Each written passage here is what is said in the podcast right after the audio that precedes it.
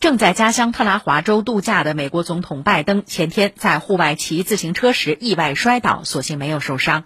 白宫方面当天表示，总统不需要医疗护理。拜登的身体状况如何呢？环球马上说，我们一起来了解。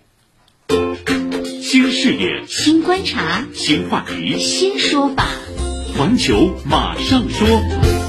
大家好，我是老马。上周六，老总统回老家特拉华州休假，骑上了公路自行车，戴着头盔，上身半袖 T 恤，下身运动短裤，是小衣襟儿短打扮，非常的利索。他本想在公众面前展示自己老当益壮的好身体，没想到意外发生了。当时拜登面对媒体是想下车和群众互动来着。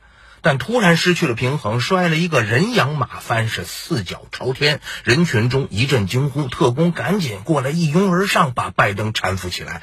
拜登赶紧爬起来，告诉人们：“我没事儿啊。”几小时后，他又现身当地一家教堂，为了证明自己没事儿他还跳了三下。要说拜登摔跤，那可不是第一回了。一年多前，拜登登上飞机的时候连摔三跤，上了头条。此外呢，拜登的记性看上去也不太好。自己刚任命的国防部长就是想不起对方的名字。不久前去韩国，把韩国新总统尹锡悦叫成了文在寅，把韩国又说成了朝鲜。